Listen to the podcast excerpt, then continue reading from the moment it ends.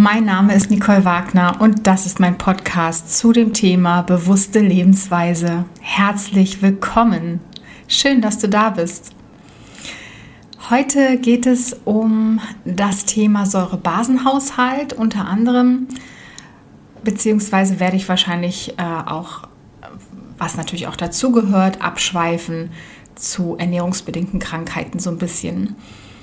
Und vielleicht komme ich dann auch noch dazu, zu den fünf Aspekten einer veganen Ernährung. Und wenn nicht, dann kommt noch mal ein zweiter Teil dazu. Genau. Also mh, mm, wichtig finde ich erstmal zu sagen, dass der Körper ein Meisterwerk ist. Ja, ich bin verliebt in unseren Körper in den Geist und Seele und überhaupt alles andere auch, was dazugehört und wie das alles zusammengehört. Denn in jeder Millisekunde leistet unser Körper unsagbar viel Arbeit und gleicht auch das aus, was du ihm nicht regelmäßig zuführst. Und das bekommen wir oder bekommst du gar nicht so mit. Das passiert ja alles automatisch. Und deswegen mh, mm, ja, bekommen wir auch nicht mit, wenn wir mal was Falsches in Anführungszeichen essen, weil der Körper das ausgleicht. Ne? Ist dir aber überhaupt bewusst, welchen Einfluss Essen hat? Also ich bin damit aufgewachsen, dass, ähm, also mit diesem Satz so nach dem Motto, der Körper macht das schon, weil das auch die meisten Ärzte so sehen. Und ähm, ja, da weiter nicht viel mit Prävention angeboten wird oder über Prävention mh, mm, erzählt wird, sondern die Ärzte sind ja dafür da, um uns gesund zu machen, wenn was kaputt ist. Aber dann ist es ja schon kaputt. Ja? Und deswegen ist Prävention natürlich das Wichtigste. Und die allgemeine Ernährungsweise bzw. einseitige Ernährung kann zu vielen Krankheiten führen. Überleg doch mal, zu welchen Krankheiten. Was glaubst du? Pausier mal jetzt kurz ähm, die, den Podcast und überlege mal, zu welchen Krankheiten die heutige Ernährungsweise führen kann. Denn früher gab es diese Krankheiten, die wir heute haben, nicht. So, bist du wieder da?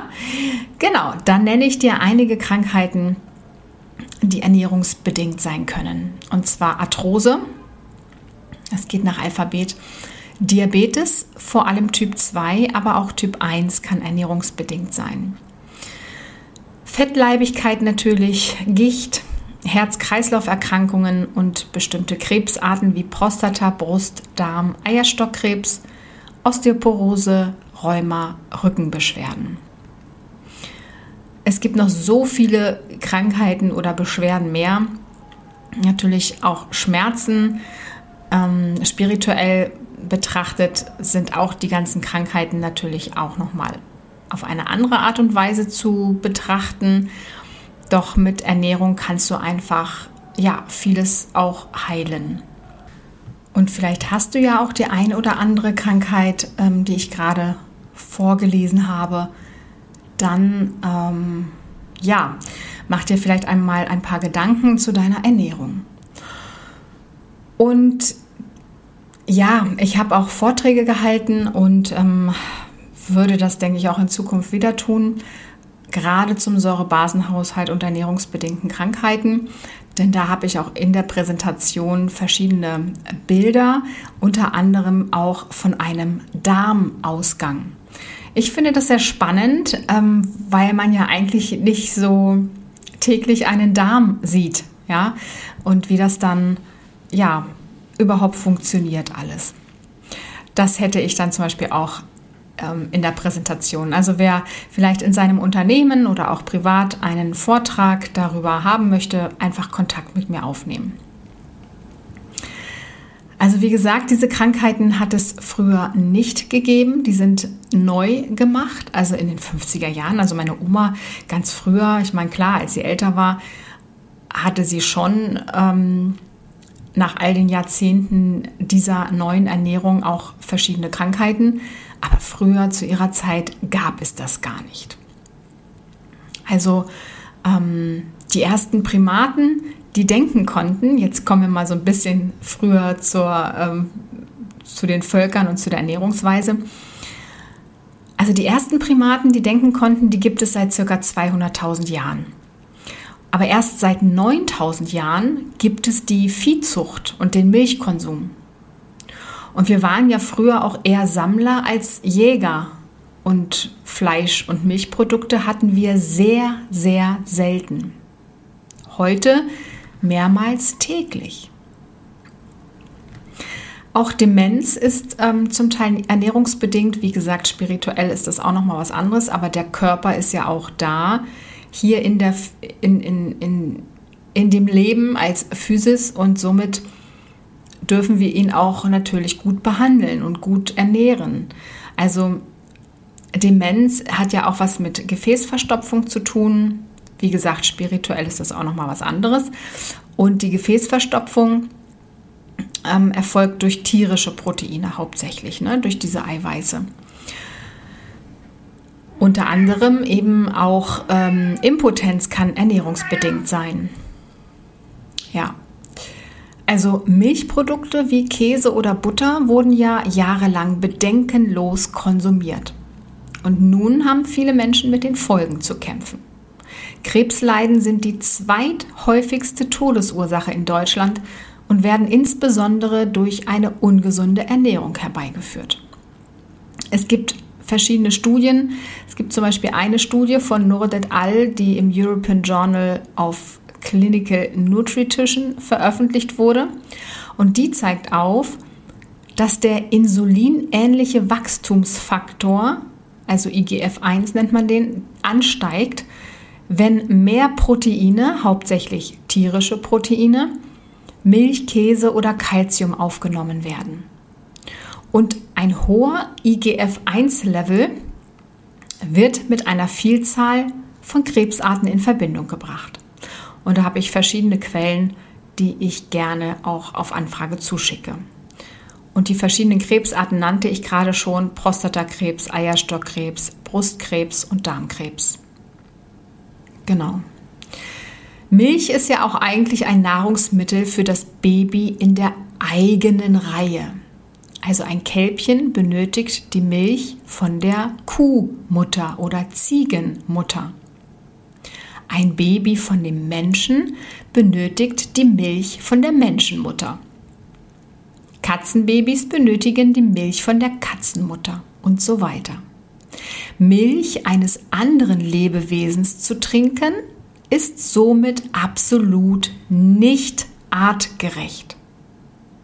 Im Notfall kennen wir das auch vielleicht in der Wildnis. Ähm, ich habe das schon mal gesehen. Da gibt ein, ein, ein, ein Muttertier auch ähm, jemand anderem, äh, also wenn ein kleines Baby jetzt da ist, auch die Milch ab. Aber das ist ja ein Notfall, das ist ja nicht regelmäßig, ja. Und der Mensch ist einfach ein Gewohnheitstier.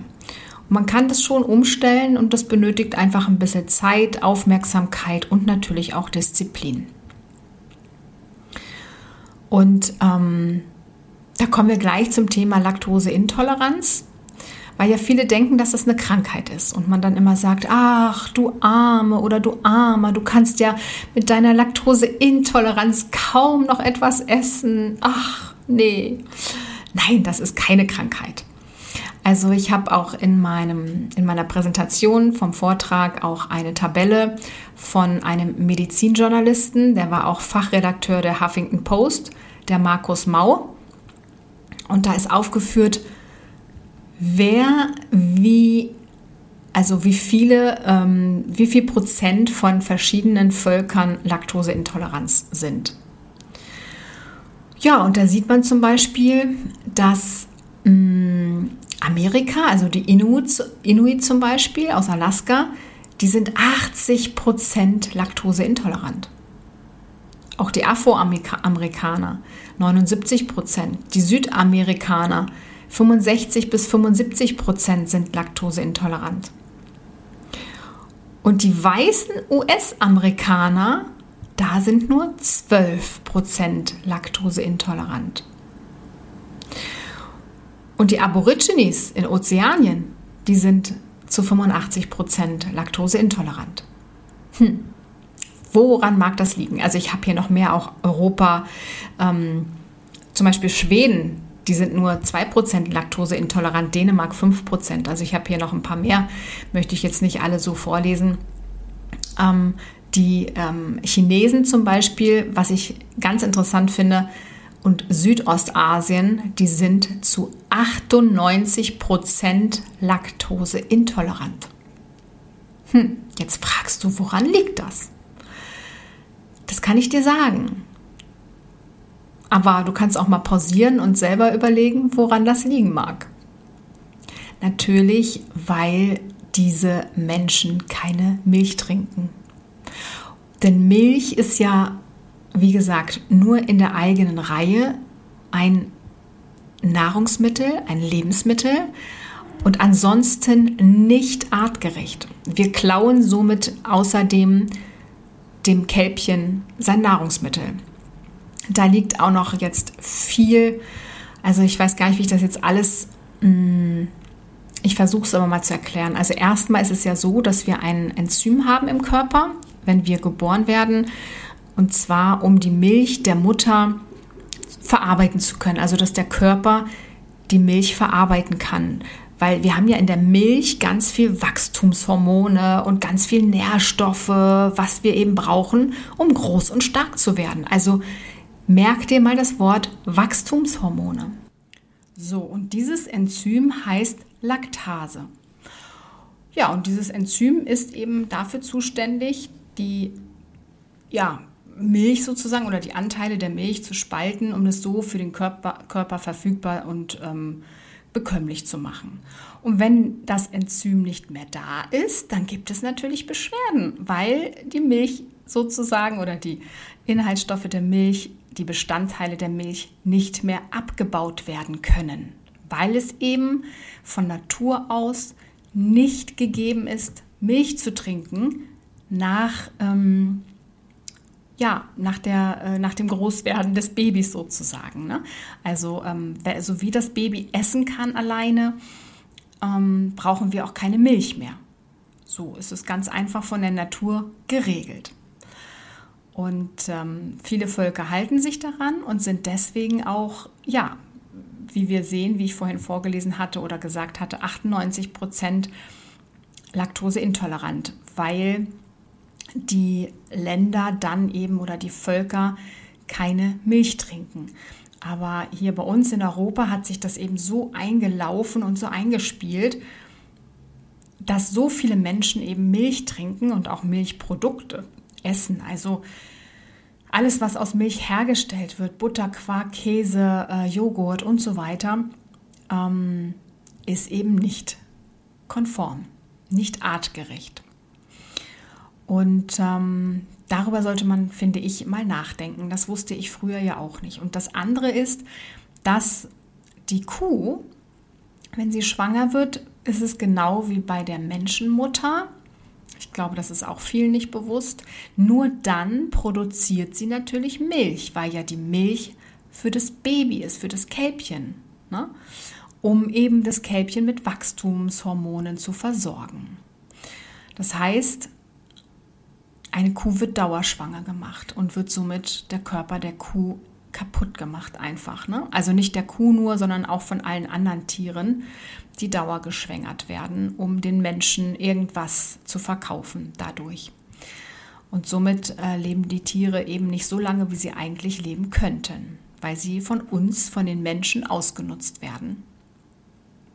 Dazu kommt, dass natürlich Milch super ungesund ist und ähm, ja, Wachstumshormone eben, wie ich sagte, natürlich von Natur aus in der Milch enthalten sind und somit natürlich auch verschiedene Krebsarten wachsen lässt. So. Ähm, da gibt es auch viele Studien. Ein Arzt hat das auch mit seinem Team bewiesen und so weiter. Da möchte ich nicht näher drauf eingehen, weil das ein ganz, ganz gefährliches Thema auch ist. Kann sich auch jeder selbst mal damit beschäftigen. Auf jeden Fall Mm, sollte man schon wissen, eigentlich vom Herzen her, dass man niemandem Nahrungsmittel oder so etwas in der Art klauen sollte. Und man klaut es ja, weil es ja eigentlich für das Baby ist. So. Und dazu kommt ja noch, dass ja, Milch auch, wir kommen jetzt so ein bisschen zum Säurebasenhaushalt.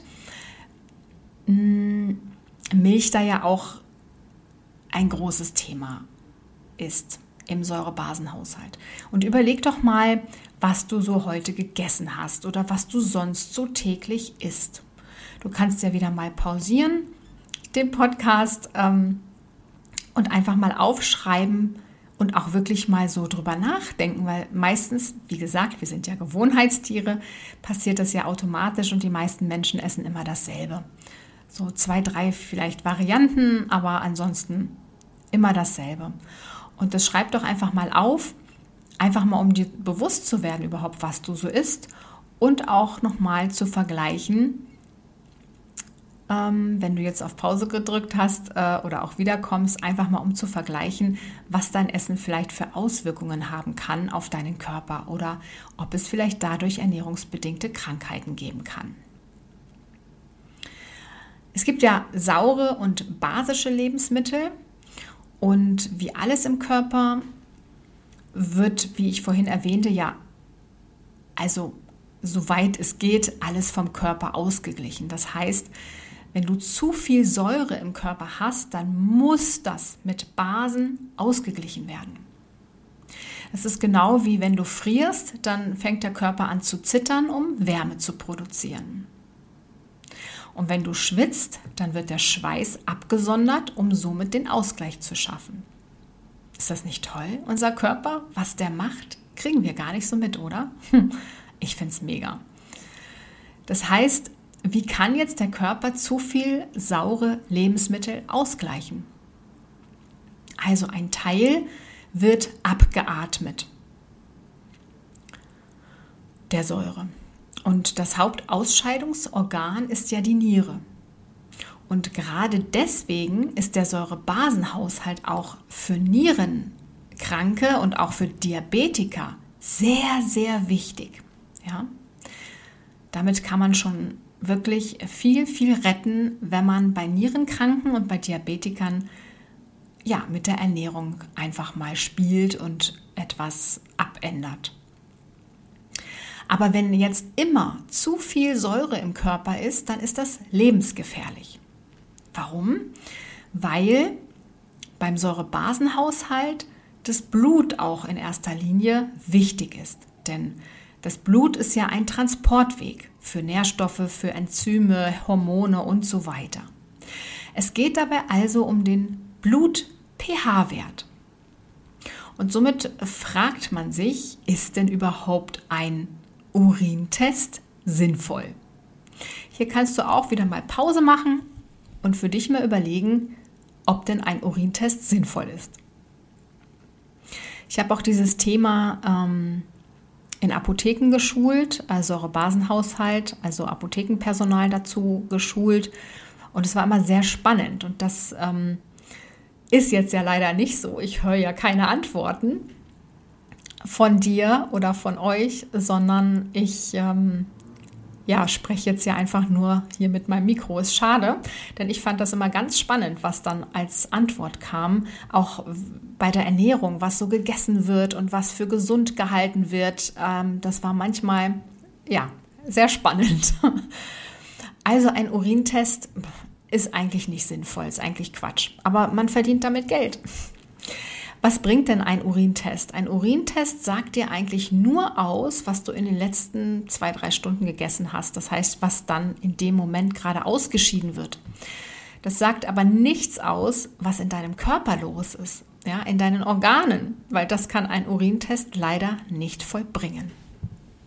Somit ist ein Urintest natürlich klar für Sportler vielleicht wichtig, für Hochleistungssportler, damit die wissen, wie wirkt sich jetzt mein Essen, was ich gerade gegessen habe vor zwei, drei Stunden aus, ja. Aber im Endeffekt sagt das nichts über Krankheiten im Körper aus.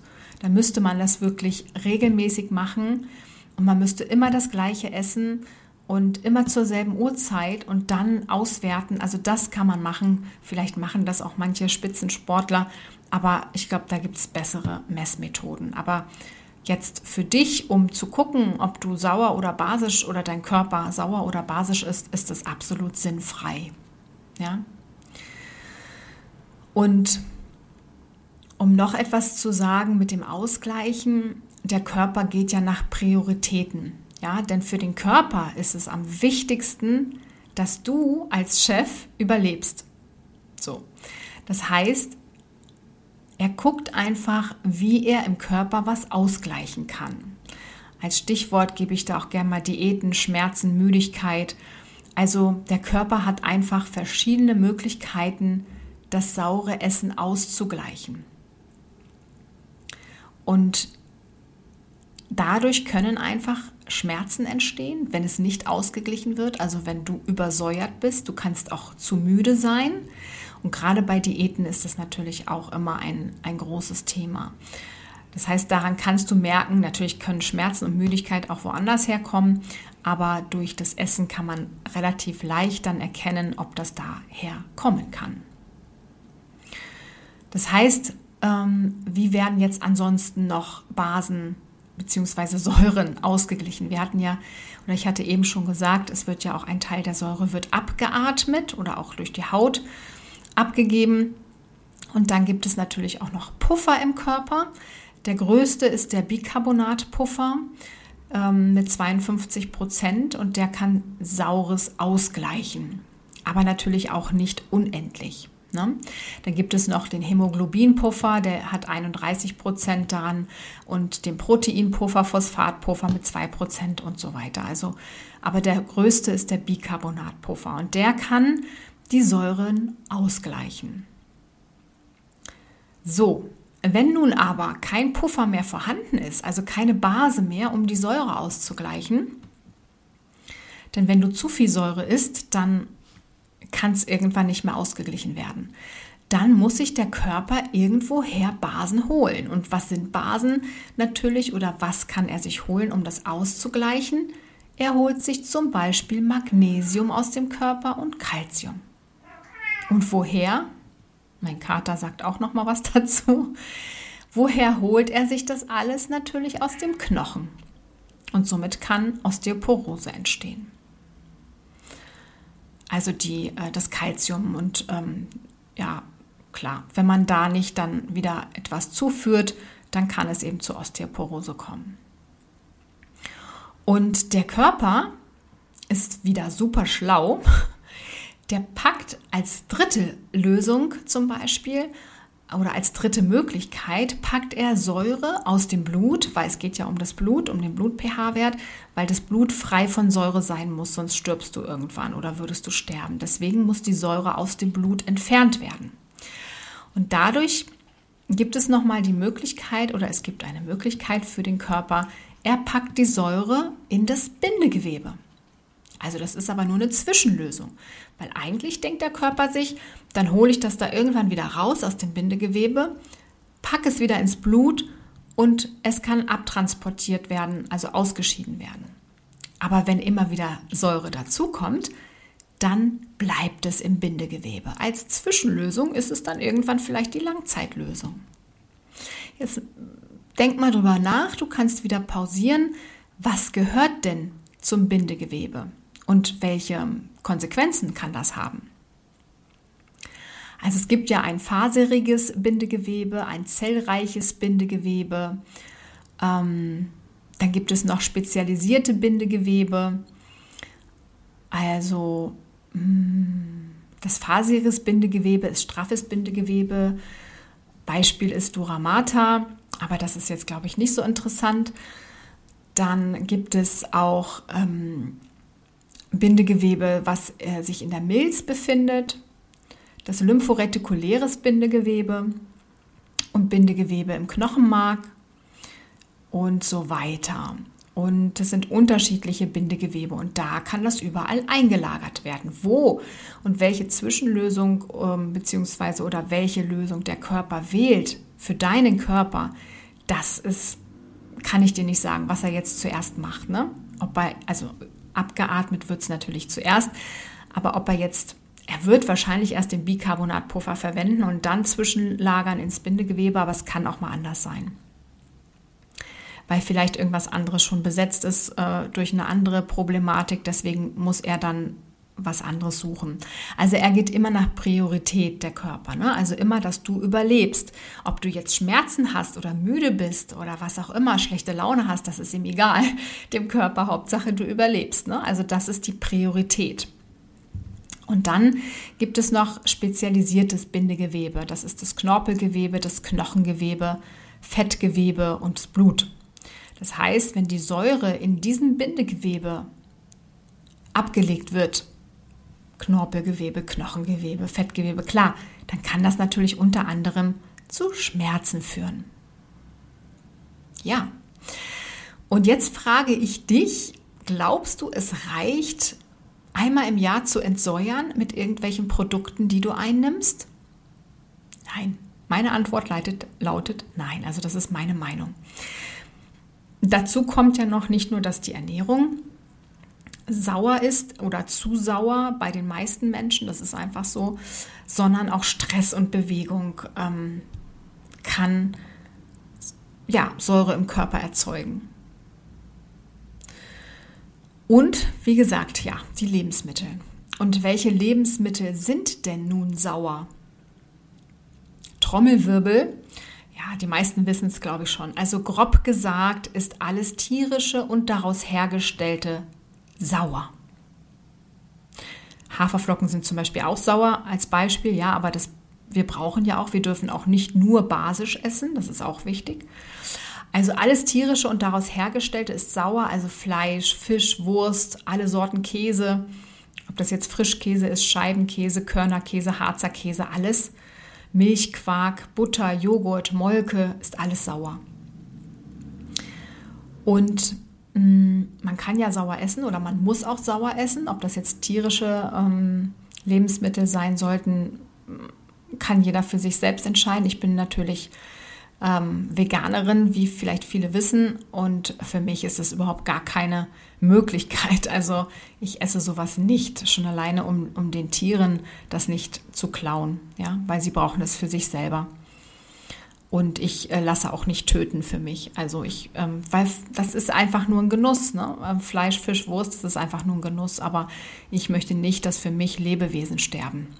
Weil die auch hier sind für mich also nicht hier sind für mich, ähm, sondern einfach mit uns auf der Erde sind, um uns hier mit, mit uns hier zusammen zu leben und nicht für uns hier sind.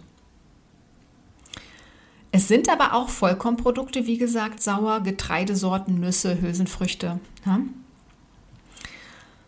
Und ja, jetzt fragst du dich natürlich, was, äh, wie kannst du das machen? Ich gebe natürlich dazu auch Beratungen. Ich habe dafür auch einen Online-Kurs mal gehabt. Ich würde ihn auch, glaube ich, gern irgendwann wieder eröffnen. Wenn du daran Interesse hast, melde dich gerne. Ansonsten gibt es weiterhin noch eins zu eins Beratungen, weil da man schon einige Dinge beachten sollte. Man sollte das jetzt nicht zu schnell machen und also diese Umstellung ich hatte vor einigen Jahren tatsächlich, ohne das zu wollen, mich rohvegan ernährt, einfach weil ich das super lecker fand und ich habe das gar nicht wirklich mitbekommen, dass das so viel rohvegan ist. Und von heute auf morgen habe ich das einfach mal gemacht, einfach ein paar Rezepte ausprobiert und ähm, dann ist irgendwann meine Periode ausgeblieben, weil ich einfach zu schnell abgenommen habe. Das ist nicht gut für den Körper. Und dadurch ähm, können eben auch viele Krankheiten noch entstehen. Also das heißt, man kann schon viel falsch machen. Man sollte aber so, um mal jetzt so einen Richtwert zu sagen, so 80 Prozent basisch essen und 20 Prozent sauer. Und wenn du dir jetzt überlegst, was du vielleicht isst, du isst vielleicht ein Vollkornbrot, Vollkorn, ähm, Scheibe Vollkornbrot oder zwei, was auch immer, oder drei zum Frühstück und zum Abendessen, dann isst du vielleicht darauf Käse oder Wurst oder Frischkäse, Quark, Butter, Ei, sind alles saure Produkte. Das heißt, du wirst dich, wenn du dich so ernährst, überwiegend sauer essen und das kann krank machen. Ja, und mittags isst du dann vielleicht auch noch vielleicht Fleisch oder Fisch, also alles sauer. Ja, und wenn du das nicht ausgleichst, wie gesagt, der Körper kann ja vieles tun, aber wenn das über Jahre oder Jahrzehnte passiert, dann kann er das irgendwann nicht mehr machen und dann ja, gibt es halt diese Krankheiten. Und ähm, ja, es ist eben nicht so, dass du, wenn du irgendwas isst, sofort tot umfällst, weil eben der Körper vieles ausgleicht. Also du merkst gar nicht, dass das vielleicht ungesund für dich ist, weil eben gerade gar nichts passiert. Du isst das und alles ist gut, ne? Aber das dauert eben seine Zeit, bis der Körper das nicht mehr ausgleichen kann. Ja, also Gemüse, Obst, und da wird ja auch immer gesagt, Obst hat zu viel Fruchtzucker, es ist vollkommener Blödsinn. Ähm, du wirst ja nicht 10 Kilo Obst essen, dann würde ich auch sagen, ja, aber man kann schon ordentlich Obst essen und sollte das auch. Natürlich Gemüse mehr als Obst, aber es gibt auch die Frutarier, die essen nur äh, Früchte und sind auch äh, gesund. Also ich glaube, da sollte man nicht so... Hm, ja, man muss auch oder man darf auch immer wissen, wer das sagt und wer dann vielleicht Geld verlieren würde, wenn jetzt keiner mehr tierische Produkte essen würde, als Beispiel. Ne? Da würden ja komplette Fabriken und ein ganzer Sektor auf einmal einbrechen und kein Geld mehr verdienen. Und dadurch sind natürlich einige auch drauf und dran zu sagen, das müsst ihr essen und das ist müsst ihr essen. Ja. Also wir brauchen keine tierischen Produkte essen, das ist definitiv so. Ähm, ich bin dadurch gesund geworden, also durch eine pflanzliche Ernährung. Je älter ich werde, desto gesünder werde ich. Und wir brauchen auch Tiere nicht quälen und töten, um zu überleben. Ja, das ist reiner Genuss. Oder töten lassen, weil heute ähm, gehen ja die meisten nur in den Supermarkt und töten die Tiere nicht selber. Oder zum Bauernhof. Aber auch da, da sterben auch die Tiere. Sie sind nicht weniger tot, nur weil sie auf dem Bauernhof dann leben. Also sie werden ja auch getötet. Und sie möchten eigentlich leben. Also ja, wie gesagt, einfach mal ein bisschen mehr darauf achten, was du isst. Und ja, ich denke, wenn du länger drüber nachdenkst, macht vegan auch Sinn. Ich werde noch mal in einer nächsten Folge die fünf Aspekte einer veganen Ernährung erwähnen oder dir aufzeigen, dann wird es vielleicht auch noch mal sinnvoller. Ich möchte hier auch niemanden anklagen oder ja, das ist überhaupt nicht, ähm, liegt nicht in meinem Interesse, sondern aufklären. Und natürlich gehören da auch Dinge zu, die äh, manch einer vielleicht nicht hören mag. Aber das ist nun mal so. Ich, wenn ich aufkläre, dann muss ich einfach verschiedene Dinge sagen, wie, dass Tiere getötet werden. Und zwar für dich, für deinen Genuss. Und sie eigentlich leben möchten und dass Milch eben eigentlich fürs Kälbchen gedacht ist und nicht für den Menschen, denn du hängst dich ja auch nicht an den Euter einer Kuh. Oder? Also, ja, und das ist einfach so, weil wir so aufgewachsen sind, ist das, ist das so drin bei uns als Gewohnheit. In China essen sie auch Katzen und Hunde. Da wirst du vielleicht sagen, oh mein Gott. ja, und so ähm, ist das eben für uns Veganer vielleicht auch teilweise, dass wir denken, oh mein Gott, wie kann man nur auch Hühner, Schweine oder Kühe oder Rinder, was auch immer essen oder die Eier davon. Weil das ist ja auch nochmal so ein Ding, ähm, dass man sagt, ja, aber die Eier, sagen ja manche, müssen ja aufgegessen werden, wenn sie die legt. Nein, es ist ja so, dass die Eier auch gelegt werden und dass, also die Tiere haben unter anderem ähm, das ist natürlich, dass das Nest immer voll sein muss. Und wenn die immer weggenommen werden, die Eier, dann produzieren die Eier ohne Ende. Und dadurch werden die natürlich auch ausgelaugt. Ne? Und es ist auch so, dass sie auch ein, also eingefangen, wollte ich schon sagen, also eingegrenzt sind natürlich, wenn sie in irgendeinem Käfig sind oder auch wenn sie freien Lauf haben, äh, ist ja irgendwo die Grenze. Also sie sind einfach eingesperrt, sie sind nicht frei. Und auch Hühner ähm, wenn du mal auch bei Instagram sowas siehst, ich weiß nicht, ob du das schon mal gesehen hast, aber das sind so schlaue Tiere und die schmusen auch gerne und haben natürlich auch Gefühle und Kühe können weinen und das merken die alles. Und das andere ist ja noch, dass du alles, was den Tieren angetan wird, also diese Gefühle, die die Tiere haben, ja in die Zellen geht der Tiere. Also es wird ja in den Zellen gespeichert und das isst du alles mit auch die Medikamente, die die Tiere bekommen, das isst du alles mit. Das heißt, es ist eben nicht nur ethisch nicht vertretbar in meinem Sinne, sondern auch natürlich gesundheitlich absolut ein No-Go. Mm, jedenfalls in der Massentierhaltung, aber auch in, auf kleinen Bauernhöfen bekommen die natürlich auch Medikamente. Und das Wichtigste noch, weil man sagt, ja, man muss B12 einnehmen, die Veganer und Vegetarier, wenn die kein Fleisch essen, dann müssen die ja B12 einnehmen. Ähm, ja, ähm, müsste eigentlich jeder Mensch, weil die B12-Vorräte eigentlich, die wir früher hatten, weil wir hätten eigentlich, wenn wir eine Möhre essen, hätten wir B12 in der Möhre, weil es im Boden gespeichert ist. Aber unsere Böden sind so schlecht geworden durch diese Überzüchtung, durch das Glyphosat, durch diese ganzen äh, ja, Dinge, die da in den Boden gegeben werden, dass eben kein B12 mehr produziert werden kann im Boden. Normalerweise würden wir das alles über unsere Ernährung bekommen. Früher war das so. Und die Tiere auch. Aber die Tiere bekommen auch kein B12 durch ihre Ernährung. Das heißt, falls du das noch nicht wusstest, weil das erzählt dir ja auch keiner, die Tiere erhalten auch eine B12-Zugabe, also Supplemente in ihre Ernährung, also in ihr Futter bekommen sie auch.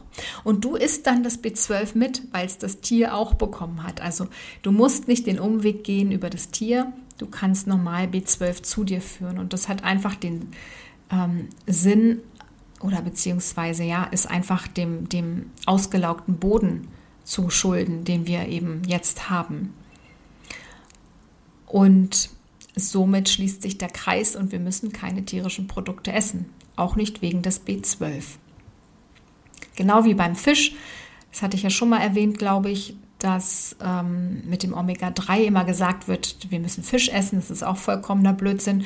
Da habe ich eine eigene Podcast-Folge zu aufgenommen, kannst du dir gerne auch nochmal anhören, denn der Fisch ähm, bekommt das Omega auch nicht ähm, einfach so, hat er auch nicht in seinem Organismus, sondern er bekommt das durch die Algen, die er isst im Meer oder im Wasser. Ne? Und somit können wir auch einfach die Algen essen ich mag es nicht, aber ähm, ja, somit führe ich auch Omega-3 natürlich auch täglich zu. Ganz wichtig für die Augen, fürs Herz und fürs Gehirn. Ganz, ganz wichtig, auch entzündungshemmend. Aber dazu möchte ich jetzt nichts mehr sagen, weil es da eine eigene Podcast-Folge gibt. Hör dir die gerne an. Ja, wie gesagt, wenn du auch eine vegane Ernährungsberatung haben möchtest, ähm, zum Säurebasenhaushalt, was auch immer, melde dich gerne dann können wir da gerne eine 1 zu 1 Beratung vereinbaren. Ja, und das nächste Mal wird es nochmal um die fünf Aspekte einer veganen Ernährung gehen. Das heißt, das nächste Mal kommt ja erstmal wieder eine Folge mit einem Lebensmittel, wieder von Anthony William. Und danach geht es dann wahrscheinlich um die fünf Aspekte einer veganen Ernährung. Somit sage ich für heute alles Liebe für dich, hab eine gute Zeit, komm kraftvoll und liebevoll durch diese Zeit und bis zur nächsten Woche. Bleibe oder werde gesund.